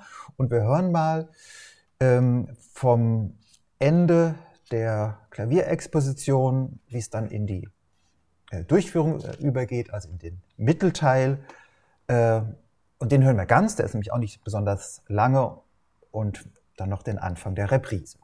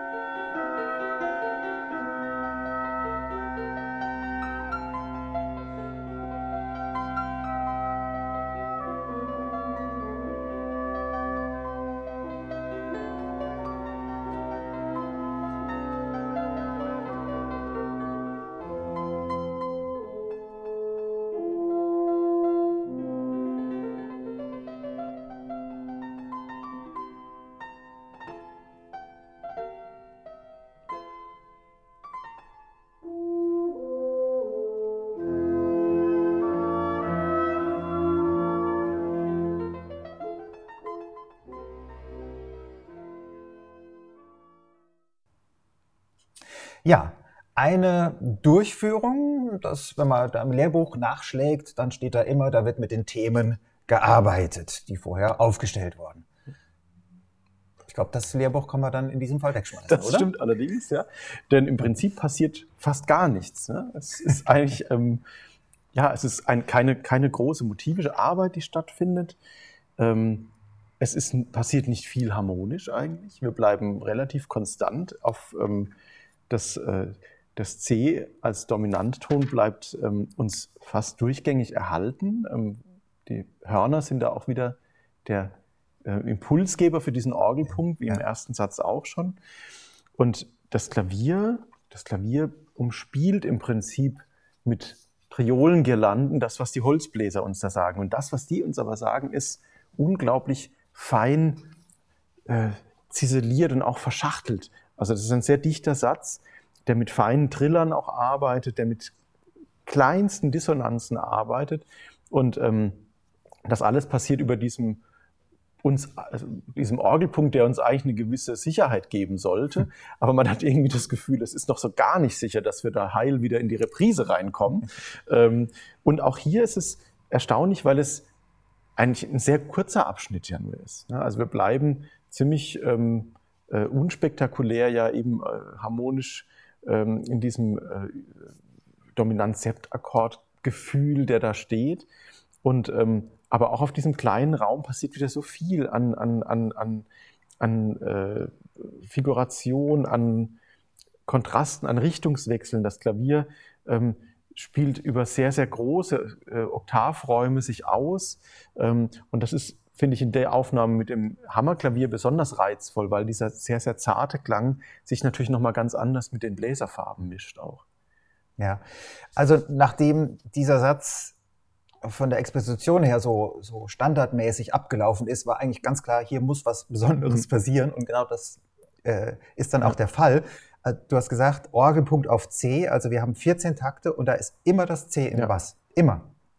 Das klingt total langweilig, aber das Gegenteil ist eigentlich der Ja. Fall. Man hat das Gefühl, es passiert hier so viel äh, wie sonst nie. Im ganzen Satz in noch dem nicht. Satz. Genau, ja. ja. Das ist natürlich ein Scheinmanöver, aber ein brillant durchgeführtes Scheinmanöver, ähm, in dem die Harmonien eben doch dauernd wechseln, Genau. eben über diesen, sehr engem Raum. ja, genau, und auf, über diesem gleichbleibenden äh, Bass und dann vor allem diese, diese Farbigkeit, die ist ja, die ist ja unglaublich. Ja. Ja. Also da holt wirklich alles raus aus den, aus den Bläsern, äh, was geht, wobei aus den Bläsern, die da sind. Genau. Trompeten sind ja gar nicht Die dabei. dürfen nicht, genau. Genau, und ein ständiger Lagenwechsel, das, das äh, hast du ja gerade beschrieben. Also auch hier wieder äh, das Spiel mit, mit den Erwartungen, Mhm. mit Modell und Gegenmodell. Jetzt bin ich mal ein paar Takte lang äh, völlig in, im, im normalen Schema drin und da könnt ihr sicher sein, Jetzt mache ich was anderes. Genau, dann mache ich es total äh, anders. Ja, Ja. auch, dass die hohen Streicher zum Beispiel da komplett pausieren, finde ich, es äh, macht natürlich einen unglaublichen Reiz, Mhm. weil der, der Hörfokus sofort woanders hinwandert. Ne? Der, sind die eigentlich, ne? die, die, die dürfen nicht. Ne? Also die, die, die hohen Streicher, das ist eben das, was auch wieder gegen die Konvention ist, die haben eigentlich immer die Begleitrolle. Ja? Und wenn die Bläser mal was einwerfen, dann ist das schon so ein kleines Highlight. Mhm. Jetzt dürfen die Streicher eigentlich gar nicht. Und auch im Verlauf des, des, des Satzes, wie es dann weitergeht, also arg viel mehr als mal irgendwie ein paar, paar harmon- harmonisierende Akkorde, ähm, dürfen sie eigentlich auch nicht bringen. Ne? Also das Mhm. ist immer noch von diesen feinen, wunderschön ziselierten äh, kleinen Bläsereinwürfen geprägt. Und ähm, zum Beispiel der Schluss des Satzes, da sind auch wieder keine Streicher dabei. Ne? Also bis auf den Kontrabass und die Celli, die müssen einfach noch den, die Grundtöne bringen. Aber es ist einfach ein Bläserakkord und das Klavier löst dieses ganze Ding in dieser in Oktaven gespielten Tonleiter auf.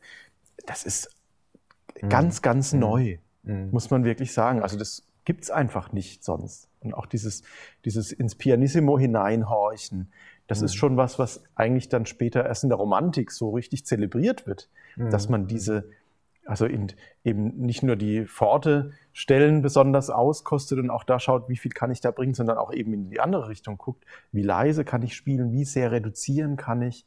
Äh, Und das ist ja, wenn man einfach den Blick in die Partitur wirft, schon so ersichtlich, diesen vielen, vielen Pausen, die es gibt für die verschiedenen Instrumente. Es ist alles sehr, sehr durchsichtig, kammermusikalisch eigentlich gesetzt und sehr aufs Piano hinein äh, äh, ange, äh, angelegt dann wieder. Ja, da hat er sicher auch die Erfahrung aus der Kammermusikarbeit äh, umgesetzt. klar, ne? Klavierquartett mit Bläsern, Ja, ja. die Klaviertrios, die er in der äh, Zeit geschrieben Ja. hat. Ähm, und äh, dieser Fokus auf Instrumentation und Klangarbeit, der, der geht wirklich bis in die kleinsten Details. Äh, was, was ich so toll finde, ist, äh, wie dieses zweite Thema, das, das ein reines Streicherthema ist, Hm. ähm, mit diesem Genudel da in der, in der Ja. zweiten Geige ist es, glaube ich. ja.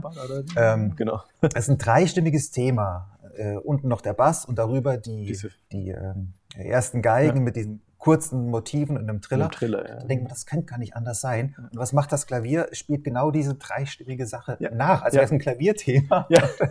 äh, äh, also ohne da etwas hinzuzufügen oder wegzunehmen. Ja, das Also ist alles exakt da. das Gleiche. Genau, genau. Und der, der Anfang des ersten Themas, du hast gesagt, diese drei einzelnen Töne äh, der, des F-Dur-Akkords, das kommt dreimal, das kommt Mhm. dreimal anders. Genau. Beim ersten Mal ähm, mit Geigen, Flöte und Oboe ist es, ne? der, der erste. Äh, Nee, mit äh, Fagott. Flöte, Fagott, Geige, genau. Flöte, Fagott, Geige. Dann übernimmt natürlich das Klavier solistisch. Ganz allein. Ah, das Ja. ist auch total irre eigentlich. Also es ist äh, fast schon wirklich banal und aufs Einfachste reduziert. Ne? Nur diesen Dreiklang, drei einzelne Töne hintereinander und es ist, ähm, ja, und es funktioniert trotzdem. Ne? Ja. Es ist der größtmögliche Kontrast zur, zur Exposition, ist die Reduktion auf dieses eine Instrument dann und Genau, auf einen Ton jeweils nur. Ja. Und dann bei der Reprise ist es in Oktaven aufgelöst. Ja, und die Also- Hörner spielen es vor allem. Die Hörner Und die spielen Hörner die drei spielen mit, Töne, genau. ja, und das Klavier echot mit diesen Genau, äh, mit Repetitionstönen nach- genau. Nach. Ja. Das äh, ist natürlich auch ähm, etwas ganz Neues. Und dann führt diese Arbeit mit dem Klang auch immer wieder zu, ja, ich nenne es äh, Hierarchiefragen. Also Mhm. ähm, es gibt so Stellen, wo das Klavier einfach mal die extremen Lagen auslotet. Ja, also mhm. zu, nach Präsentation des zweiten Themas ist es mal ganz oben in, in allerhöchsten Tönen das dreigestrichene Oktave, dann kommt ein, ein, äh, eine Riesenlinie bis in die tiefsten Lagen, da ist es genau. dann plötzlich noch unterm Kontrabass. Ja, ja, genau. Und die Holzbläser setzen ein, wieder in der höchsten Lage, sofort echo das Klavier nach. Auch in dieser hohen Lage. Übertrifft es genau. nochmal. Ja. man hat das Gefühl, ja. äh, es ist da wie so ein, ein Kampf um ja, die das ist ja um die Lagen. Das Schöne, ist, das ist ja das Prinzip des Konzertes, wirklich einfach aufs Schönste gezeigt. Ne? Dieses Miteinander spielen, auch miteinander agieren. Ne?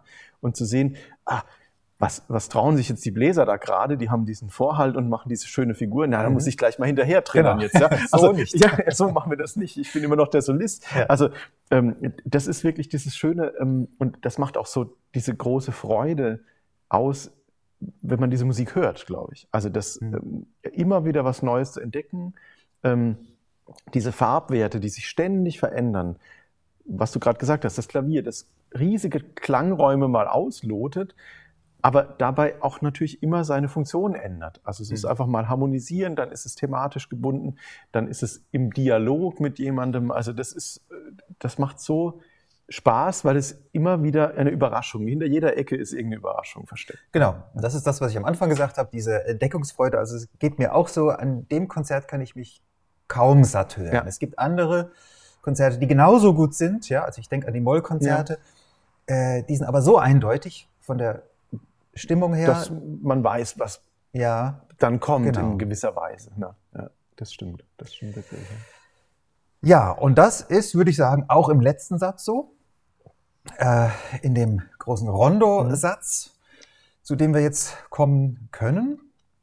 Auch das ist ein Satz, der allein von den äh, Taktzahlen her enorm ist. Da sind es auch fast äh, 400. Es ist ja vom formalen Aufbau ein, ein großes Rondo. Rondo heißt, dass es diese Refrainstellen gibt, die immer wiederkehren mhm. und dazwischen ähm, kann man eine verschiedene Anzahl von kontrastierenden mhm. Passagen, den sogenannten Couplets, äh, einstreuen. Hier in dem Fall ist es so, dass der Refrain, also das Anfangsthema, viermal kommt und es dazwischen zwei verschiedene Couplets gibt. Der eine mhm. kommt halt zwei, zweimal, der, der andere nur einmal. Äh, und dann gibt es noch eine Coda zum Abschluss, eine schön virtuose. Ne? Ja, richtig, mit vielen Sechzehnteltriolen, ja, ja, genau. wo man richtig glänzen kann. Genau. Ähm, ja, und das ist dann auch wieder im Prinzip eine Standardform. Genau. Ne? Rondo wird, wird sehr gern genommen, ja? äh, nicht nur bei, bei Mozart, mhm. aber es ist doch eine, eine, wie gesagt, eine große Form mit, mit, mit langen Passagen. Und dann kommt hinzu, dass dieses mittlere Couplet äh, dass das ja, keine Durchführung ist, aber es hat doch Durchführungselemente, ne? also Verarbeitungselemente. Ja, und was auch, was auch besonders ist, ähm, auch wenn man das, im, das Konzert im Zusammenhang hört, wir haben gerade darüber gesprochen, wie die Bläser alleine enden in diesem zweiten Satz mit dem Klavier, äh, das noch die Oktave bringt. Jetzt dürfen endlich die Streicher mal anfangen. Und zwar nur im Streichersatz. Ja, das genau. finde ich auch, das ist so erfrischend. Dann denkt man, ja. oh, das sind ja Streicher da. Also das ist irgendwie auch mal nett.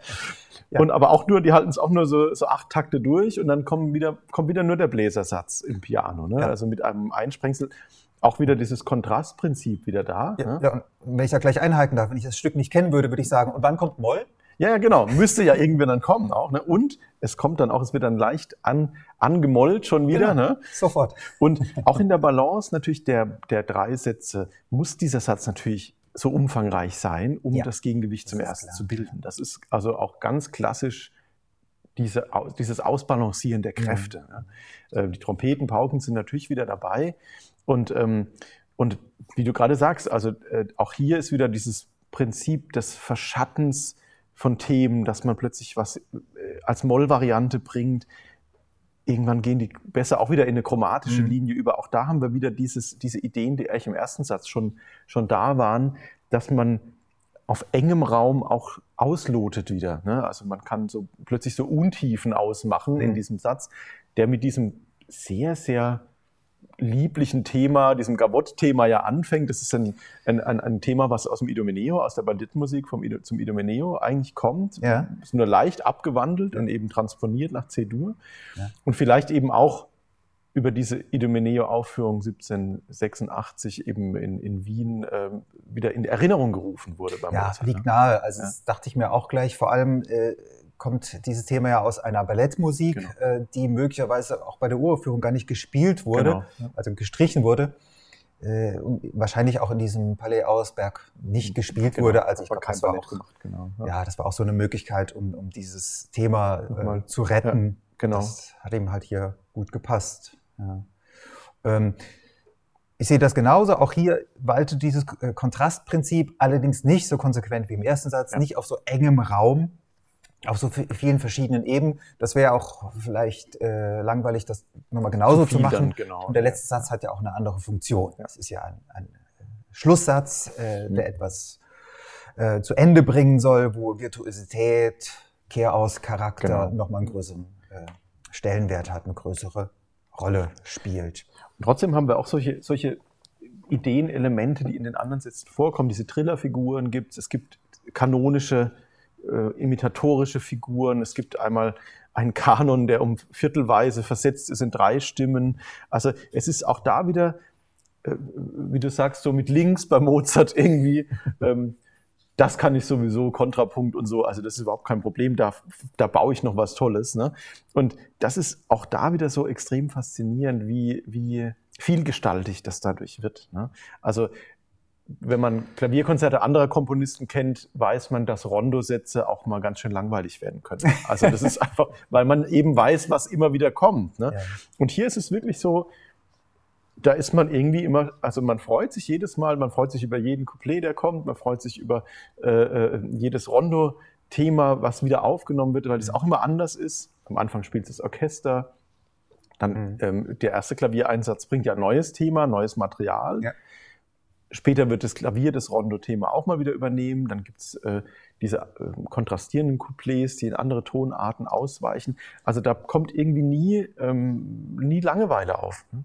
Also es ist mhm. immer neu, es ist immer frisch und es macht immer Freude, weil man eben äh, nicht damit rechnen darf, was äh, die Konvention eigentlich äh, einem vermitteln würde, was als nächstes kommt. Ne? Ja, und ich finde auch, dass Mozart hier etwas Ähnliches macht wie im ersten Satz. Im ersten Satz hatten wir dieses ähm, Dreiachtel-Auftaktmotiv, mhm. das wirklich so eine Klammer bildet. Ja. Über den ganzen Satz hinweg, das wirklich immer da, ja. immer da ist. Das ist hier nicht ganz so, aber diese Zweiachtel-Auftakte, mhm. äh, Auftaktstelle, Rhythmus, genau. Genau, ja. das kommt schon sehr häufig. Ja. Ne? Also, also, das ist sicher, sicher ein verbindendes Prinzip da auch. Auch dieses, Satz. also das erste Couplet, ne, das ist ja wie so ein zweites Thema ist ja auch auf der Dominante, das beginnt eben auch mit diesen zwei Achteln. Genau. Also mit denen arbeitet er schon stark. Nicht ganz so präsent wie im ersten, Takt, äh, im ersten Satz, aber das ist schon ein Element, mit dem er diesen großen mhm. Satz so ein bisschen zusammenhält. Genau. Ja, ja und auch, auch als Überleitungsfigur. Manchmal hat man wirklich nur diese zwei Achtel-Auftakt, die er dann so ja. harmonisch als Mehrfach. Scharnier nimmt. Ja, ne? Das genau. kommt immer mal wieder vor. Ähm, auch in dieses äh, in, in dieses ähm, etwas durchführungsartige Couplet, was du ähm, vorhin, mhm. vorhin schon angesprochen hattest. Ähm, also das ist, glaube ich, dass auch da wieder der Versuch, dass man eben nicht in ein Schema F abrutscht. Ne? Also das ist einfach, es, es, geht nie so, wie man das vielleicht auf den ersten Moment äh, äh, erwartet. Ne? Ja, und auch da hören wir jetzt einen Ausschnitt. Wir nehmen nicht den Anfang, sondern tatsächlich so eine Passage aus der Mitte in der dieses zweite Couplet äh, sehr präsent ist, ist auch ein, ja, ein längeres Couplet, weil Mozart hier eben äh, mit dem Thema arbeitet. Also es ist fast eine Durchführungspassage, also auf jeden Fall ein Mittelteil, in dem äh, musikalisch etwas deutlich anderes passiert als in den äußeren Rahmenteilen. Das ist eine F-Dur-Passage die etwas überraschend kommt. So eine mhm. richtige forte Rückung. Wir sind eigentlich. Genau, wir sind eigentlich in A-Moll. In A-Moll, ne? Genau. Und dann kommt etwas, was völlig anderes und diese, dieses Couplet, diese F-Dur-Passage, die hören wir komplett bis zur Rückleitung zum Hauptthema, zum Refrain-Thema, also zu, zu dieser C-Dur Gavotte. Das ist eine Rückleitung, die das Klavier bewerkstelligt ähm, und es spielt dann dieses Thema auch am Anfang alleine und dann kommt das Orchester im großen Tutti forte. Und jetzt haben wir eine Aufführung, eine, eine Aufnahme äh, mit anderen Beteiligten. Das ist nämlich der äh, Solist Steven Bishop Kovacevic und er wird begleitet vom Sinfonieorchester des Südwestfunks Baden-Baden unter Michael Gielen.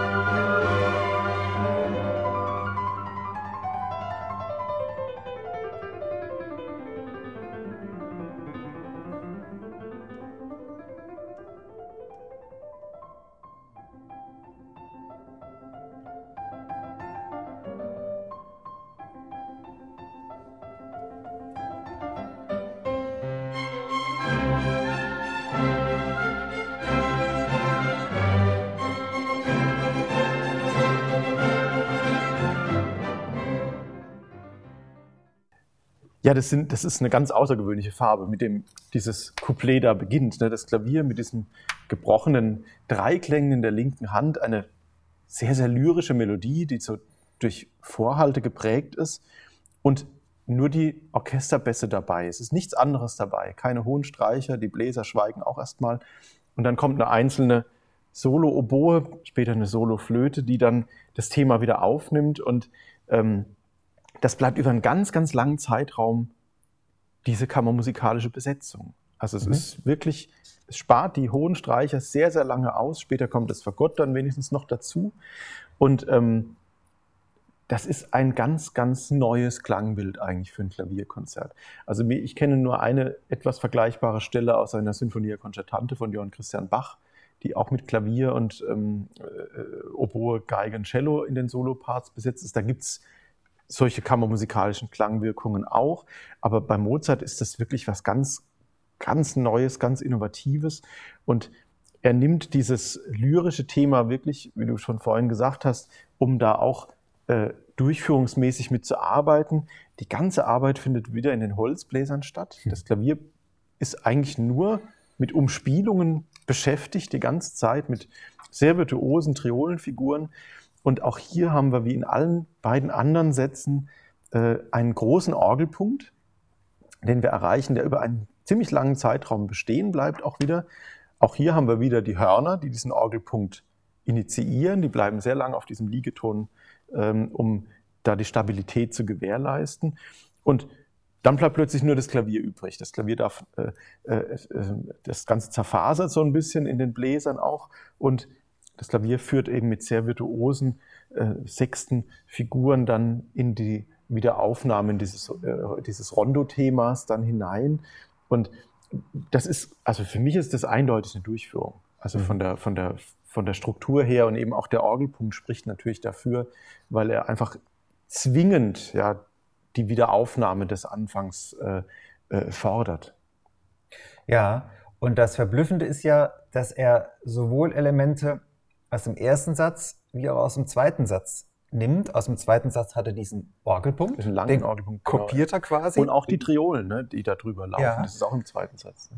Ja. Aber äh, er arbeitet zusätzlich auch noch thematisch, mhm. wie er das vor allem im ersten Satz gemacht genau. hat. Also er nimmt quasi die, die Hauptelemente dieser beiden Sätze und, und äh, kombiniert sie Genau, in dieser genau. Durchführung. Ich, das ist kein Zufall. Nein, das, ist, das ist sicher, sicher bewusst. Also Ja. das ist so, so ein klares Konzept und auch ähm, am Ende des Orgelpunkts, das ist ja dann die dichteste Stelle, das ist das, was ich vorhin erwähnt habe, dieser dreistimmige Kanon, der Ja. um, um Flöte, erste Oboe, erstes Fagott, äh, die um jeweils eine Viertelnote versetzt einen Kanon spielen und drunter ist noch diese äh, diese, dieser Orgelpunkt, der ganz kurz mal noch dieses, dieses Aushebeln um einen Halbton nach oben hat. Ne? Also, dass Mhm. so ein bisschen diese unheimliche St- Stimmung Ja. äh, äh, plötzlich da entsteht.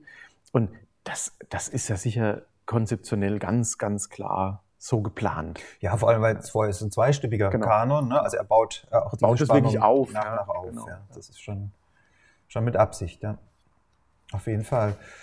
Äh, ja, und auch hier sind die hohen Streicher, also Ziemlich bestenfalls in einer Nebenrolle. Ja, genau. genau. Die dürfen fast gar nicht mitmachen. Ja, die dürfen mal einen Akkord markieren oder so oder einen kleinen Liegeklang, aber es ist sehr, sehr deutlich eigentlich in diesem gesamten Konzert, dass er versucht auch da über diese neuen Aufgaben nachzudenken. Also eben, dass die Bläser Ja. ganz klar obligate Stimmen sind, die in den Dialog treten und dass die Streicher dafür eben zurückstecken müssen. Also das ist ganz klar in, der Struk in dem strukturellen Arbeiten, ähm, dass da sehr, sehr viel weniger Motivlast, sage ich mal, auf diesem Streicherapparat äh, lastet, als es in den, in den anderen Konzerten doch der Fall ist. Ja. Und man kann hier nochmal erwähnen, das hat er offenbar vom ersten Takt an so bis in die Details hinein geplant, Ja. denn es gibt kaum Verbesserungen äh, in, diesem, in dieser Partitur, Ja. im, im Autograph. Ja. Was mich noch ähm, interessieren würde, ich habe da nicht so eine richtige Antwort drauf. Dieser äh, Satz äh, ist ja einerseits ein, ein fröhlicher, hochlebendiger, vitaler, äh, virtuoser Abschlusssatz, aber das ist er eben nicht nur. Äh, Mhm. Er ist ja auch äh, wehmütig, ähm, äh, er so ein bisschen verhalten. Es gibt immer wieder, äh, es kommt einem das, das, Ja, ja. das Bild vom, vom äh, Lachen unter Tränen. in- Ja, ja, äh, es ist, es ist kein vordergründiger Satz. Also Ja. das ist nicht, was man sonst aus, äh, als so virtuosen Abschluss irgendwie erwartet hätte. Und also ich dachte gleich als Parallele auch noch an den Schlusssatz vom nächsten Klavierkonzert, vom Krönungskonzert. Das ist auch eine Gavotte-Gestik, die da herrscht. Und das ist so ähnlich. Also das ist keine ungetrübte Freude, die da herrscht. Also es sind immer wieder diese, diese Schatten, die sich da drüber legen. Ja. Ja, und ich, ich frage mich halt, ob hier in diesem Satz es auch mit der Thematik zu tun hat. Denn ich, ich finde es schon besonders. Ähm, dieses erste Gavotte-Thema, so fröhlich es ist, es zeigt nach unten, ja. Und das zweite noch mehr, Hm. äh, dieses, also das erste Couplet-Thema, muss Ja. man sagen, ja. Ja, es geht Äh, immer, es beugt sich immer. Ja, und das nach geht unten. über zwei Oktaven nach unten. ja. Also das ist ja auch schon sehr ungewöhnlich. Und dieses F-Dur-Thema, was wir jetzt gerade gehört haben, das ist ja eins, das so um sich kreist, Genau. das einfach nicht von der Stelle kommt. Aber auch immer so ein bisschen mit, mit gesenktem Haupt. Ne? Also die, diese Geste, diese Vorhalte, das ist immer so eine, ja, äh, also eher eine Demutsgeste als eine Mhm. mit erhobenem Haupt. Und das finde ich so toll, wenn man den nochmal sich in Erinnerung ruft, wie dieses Konzert losgeht. Oh ja. also mit diesem Boah, Ja. Opernouvertüre und Ja, laut ja. und überhaupt und äh, punktierte Rhythmen und Pauken und Trompeten. Und, und das ist wirklich ähm, ein ganz, ganz starker Kontrast nochmal in, im, im Großen auch. Ne? Ja, und das meine ich auch ähm, mit dem Verweis auf die realen Gegebenheiten, Ja. in denen Mozart gelebt hat. Also Verweis auf die Gesellschaft. Er bringt natürlich immer wieder das, das Äußerliche, das Repräsentative, einfach um mal klarzumachen, hier sind wir. Und jetzt Ja. hören wir ja mal ein, ein, tolles Solo-Konzert, aber dann schwenkt das sofort um Mhm. auf die individuelle Perspektive, auf das Gebrochene, auf die Auf die Konflikte. Fragen, die Auf die entstehen. Fragen, du hast genau. es vorhin so schön gesagt mit diesem Oboen-Thema. Die Holzbläser fragen, sollen wir wirklich? Ja, genau. Ja, wir sollen. Sicher, ganz, ganz sicher. Und, ähm, und das ist eigentlich das, was diese Musik halt auch so zeitlos macht. Mhm. Also es ist einfach ähm, immer eine, eine, eine große Menschlichkeit da, weil es einfach in allen Bereichen natürlich diese Zweifel geben kann. Mhm. Ja, und ähm, eben dieses Zweifeln, dieses Hadern, dieses Zurückhalten, das ist in diesem Konzert immer wieder da. Dieses, ähm, wir haben zwei Motive, die spielen gegeneinander. Wir fragen uns, was sagt uns das eine, was sagt uns das andere? Werden die in einen Dialog treten? Bleiben sie nebeneinander stehen, wie zwei Meinungen, die nicht zueinander kommen können? Ähm, und das ist so ausgeprägt in diesem, in diesem Klavierkonzert. Mhm. Ähm, und also ich bin da voll auf deiner Seite. Ich denke auch, dass das ganz klar diese, das ist, was Mozart auch als Mensch aufgesogen hat, was sich da niederschlägt, ganz klar. Ja, das war ein schönes Schlusswort. Ich hoffe, wir konnten Sie ein bisschen neugierig machen, falls Sie das Konzert noch nicht kannten.